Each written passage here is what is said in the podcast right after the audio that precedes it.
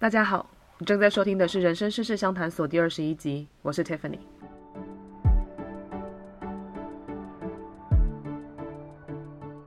这个节目主要会讨论关于生活、工作、人生规划的大小事，希望大家在这里能轻轻松松的带走一些灵感，即使只有一点点，也能慢慢的让自己的生活变得更靠近心目中的理想状态，每天都能对生活有一点期待。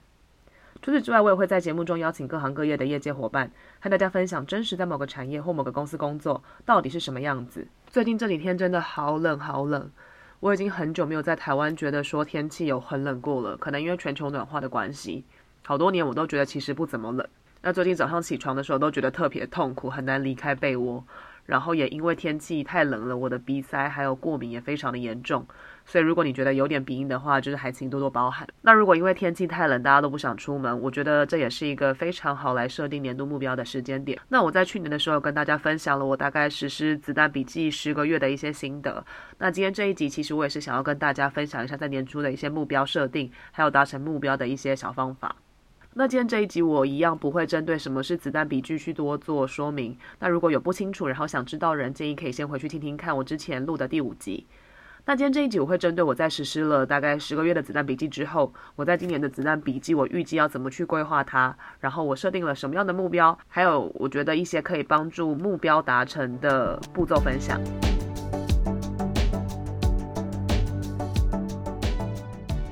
那我自己大概是从去年二月的时候开始尝试子弹笔记。那当时其实蛮单纯的，只是因为我买了一台 iPad，然后再加上我其实有点想要记录生活，所以开始尝试撰写子弹笔记。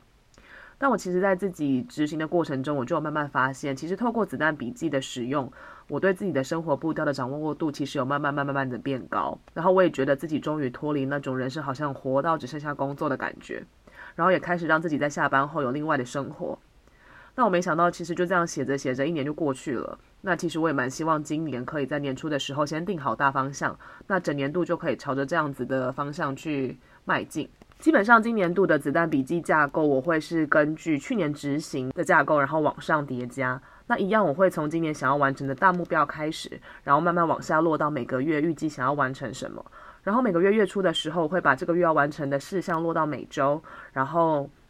每天会再把隔天要完成的事情安排好。基本上年度计划，我会把自己想要完成的一些目标分成几个不同的类别，然后再各自把不同的目标拆解成小一点的目标。比如说，我今年就有几个主要想要达成的方向，那包含说阅读啊、podcast 的内容规划，然后运动。我觉得真的很久没有好好运动了。再来是旅行玩乐，然后还有韩文学习。那目前我其实还没有把每个子目标都列完，但是我预计我希望一月底之前可以完成这件事情。那如果有兴趣的人也可以跟我一起执行这件事。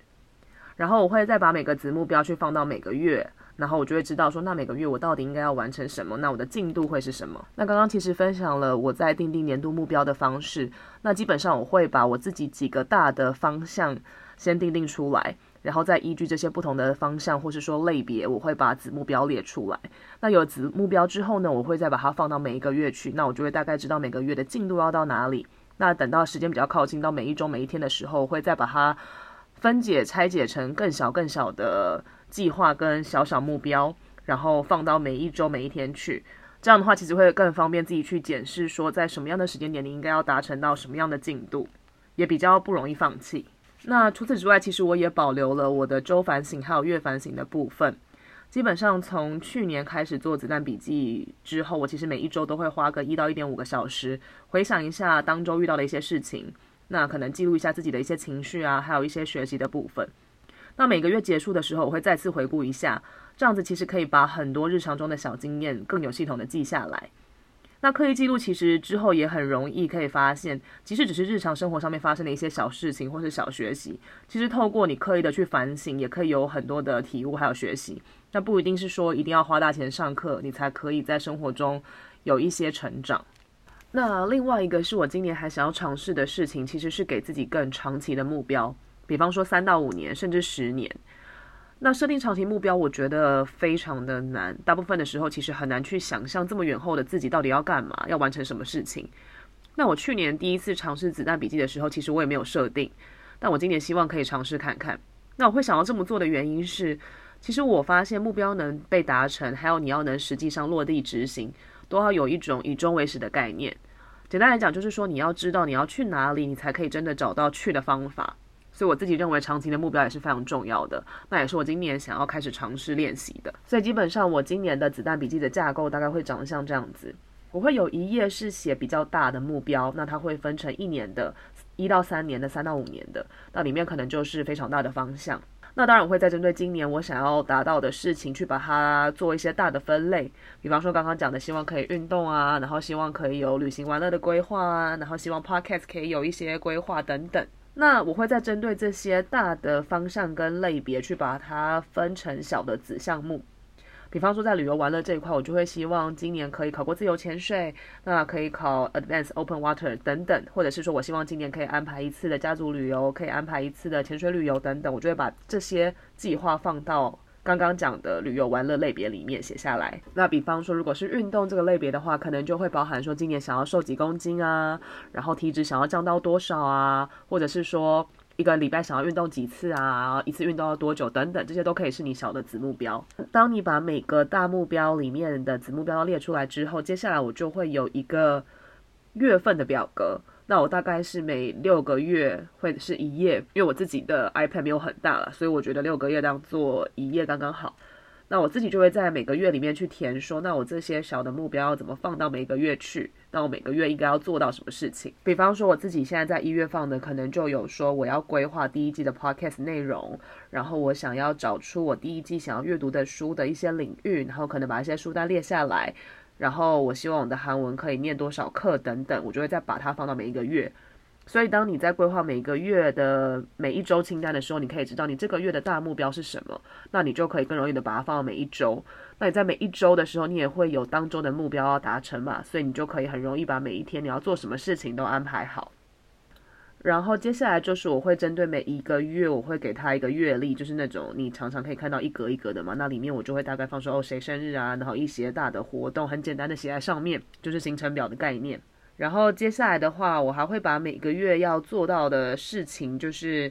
更细节的项目列成每一个月的 to do list。那你就可以在每一周要排程的时候去检视说你有哪些 to do list 要完成，那就把它排进去。然后再来的话，今年我还加一个是。每一个月，然后我有把它依照每一周，然后去做一个表格，所以我在月初的时候就可以先把每一周要做什么安排好。那这个我去年是没有加的，我是直接在每一个月月初的时候，就是直接排到周计划里。那因为今年我想要有一个比较 overview 的概念，所以我多加了一页，就是每一周的进度。所以我会先在月初的时候，可能先大概知道我。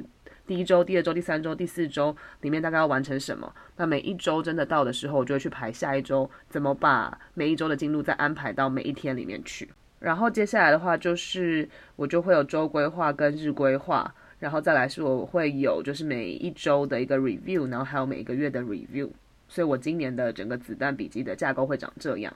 那我自己觉得可能单纯用听的会觉得有一点模糊，因为没有视觉上的辅助。那如果有对于这个 template 感到好奇或是想要使用的人，也欢迎你可以在底下留言评分给我，然后再到 IG 私讯我，告诉我说，哦，你是 Podcast 上面留言的谁谁谁，那你想要索取就是子弹笔记的范本，那我就会再把东西寄给你。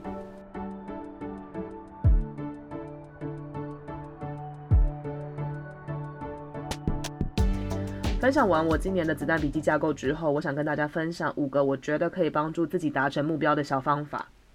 如果你其实也是刚开始尝试想要帮自己定目标，我建议开始不要定太多的目标。所以第一个方法其实很简单，就是你不求多。因为当你没有设定目标后去执行的习惯，一开始就设定很多很困难的目标，通常到年底都会变成连一个都办不到，因为你会觉得挫折感很深。所以我建议可以用一个比较轻松的心态，那不要刻意去想说哦，什么东西最重要或者是什么的，就是你就先把所有想做的事情都列下来。那列下来之后，你可以用一个简单归纳的方式，然后慢慢整合成几个类别，然后再挑出你心中觉得最重要的前三名，或者甚至是前一名也可以，然后再来执行。比方说，如果你今年想做的事情可能都是和买房子有关，可能你列的项目就包含说哦，想存钱啊，想看房子啊，想住好的环境啊等等。那你就可以把今年是设定成你的买房年，那整年都朝这个目标迈进。其实这样一来，你就不会觉得好像事情很多，然后精力很分散。那你一步一步慢慢达成的时候，你也会觉得非常有成就感，那你就会更有动力。那我这边想要提供给大家一个建议，就是在设定目标之前，要先问自己以下这几个问题。因为其实当然一开始在设定目标的时候，可能都会觉得兴致勃勃，但时间是非常有限的，所以大家没办法把所有想要做的目标全部都完成。我觉得问以下这几个问题之后，你其实会更了解自己到底想要什么，该怎么做取舍。那这些问题其实就包含说，第一个，这个目标可能要耗费多少的精力？那你为了这个目标，你可能要放弃什么？因为时间是有限的嘛，你可能要放弃你玩乐的时间，放弃你打电动的时间等等。那这个目标的用途为何？对你为何重要？我觉得这也是非常重要的问题。你不要只是想说，哦，我今年要看一百本书。你要想的是，那从这一百本书里面，你到底想要获得什么？你希望可以怎么应用到生活？那它才有办法实质上对你的生活有帮助。不然你就会沦为只是看一百本书，然后你也不记得这些书在说什么。所以你执行完这个目标，其实我觉得帮助并不大。那刚刚讲完了第一个帮助执行目标的重点，也就是目标不要求多。第二个想要跟大家分享的小重点是目标够明确。那什么是目标明确？也就是说，当你有一个大目标之后，你要把它变成小的目标，让你更容易执行，不然很容易落为永远无法开始。比方说，我可能定了一个目标，叫做我想减肥。那到底减肥实质上我要怎么去达成？我可能就要把它变成说，哦，我希望一个月可以瘦一公斤。那要达成这个目标，我可能一个礼拜要运动三次，可能还要搭配一六八断食法等等。你把这些大目标分解成小目标之后，其实是可以更帮助你执行。那你也可以更知道说，在每个月你应该要做到什么程度，达到什么样的进度，你才算年底可以完成这个目标。那第三个要跟大家分享的重点就是让自己没有退路，也就是去昭告天下，然后去找盟友。我个人觉得找盟友还蛮容易想象的，就是说找一个跟你有相同目标的朋友，特别是像在运动啊、减肥这方面，有一个可以一起执行的朋友，其实可以让你走得更远，然后也更有动力。那昭告天下的话，其实比较像是一个就是让自己没有退路，也就是说跟人家说你要达成什么，然后让身边的人。然后来给你施加一点压力，那你就会就算想放弃的时候，你也会觉得哦不行，这样子很没有面子，所以你就会继续执行。那这边要提醒的一个小地方就是说，当你要跟大家说你的目标的时候，建议是要说目标，还有你的计划会比单说目标好，不然就很容易流于那种纸上谈兵，也就是大家很容易在一月一号的时候发下誓言说哦自己要做叭叭叭叭叭，结果到年底的时候一项都没有做到。那还有一个点就是说，你要目标执行了一段时间才说，那也就是说。这个目标是你可以执行的东西，那你在说出来之后，其实它的可执行度其实是相对来讲已经被验证过的。那身边的人就可以再给你一些压力，还有动力，让你可以做得更久，坚持下去。那第四个小重点就是系统性的学习，也就是说要提高你的学习效率。简单来讲，就是说站在巨人的肩膀上，那这个样子的学习可以帮你节省很多的时间，那有点像是走了捷径一样。所以建议，如果想要达成某一个目标的话，可以减少单点突破的学习方式。所以你可以上网去找说，同样达成这个目标之前有什么人怎么做，然后怎么样其实是更有效率的。甚至说是花一点钱上课，可能都可以让你事半功倍，节省很多很多的时间。那最后一个想跟大家分享帮助目标执行的小重点，就是你的目标要是可以测量而且有时效性的。简单讲就是说，目标可以被明确量化，因为它如果没有办法被明确量化的话，就很有可能会导致你自己就算做了，也不知道到底有没有真的完成。打个简单的比方，假设说你今年的目标是要多学一种语言，那所谓多学，怎么样叫做学？是你上网随便看一下 YouTube 就叫学吗？还是怎么样叫做学？那对我而言，就是比方说，我今天的目标是我想要学韩文，那我可能就会给自己定一个目标，是说，哦，我今年可能要。这本课本我可能要看到几课，那我希望我可以在什么什么什么时候我可以考到韩检几级，那它就会有一些可以量化的目标，所以你就比较容易在执行的过程中去确认自己到底有没有真的完成。那尽量去把自己的目标切割成可以量化的小项目，这样子每次达成的时候，你其实也会觉得心里比较踏实，而且会更有成就感。比方说我自己就很喜欢做一个 checking list，那我完成一个小目标的时候就把它划掉，我就会觉得很有成就感，也更有动力。那另外一个要有时效性，其实是因为人是一个非常非常容易偷懒的动物。毕竟什么都不做，只要放空，真的太舒服了。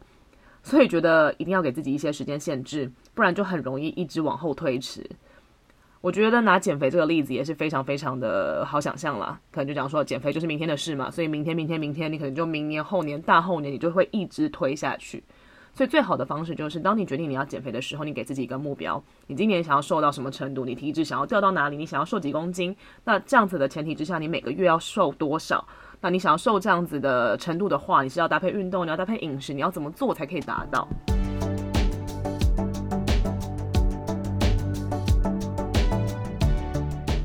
今天这一集和大家聊了如何在年初的时候制定目标，然后还有今年度我如何规划我的子弹笔记，还有如何透过五个法则让自己设定的目标不会总是沦为目标，没有办法实践，也就是帮助你实践你的目标的小重点。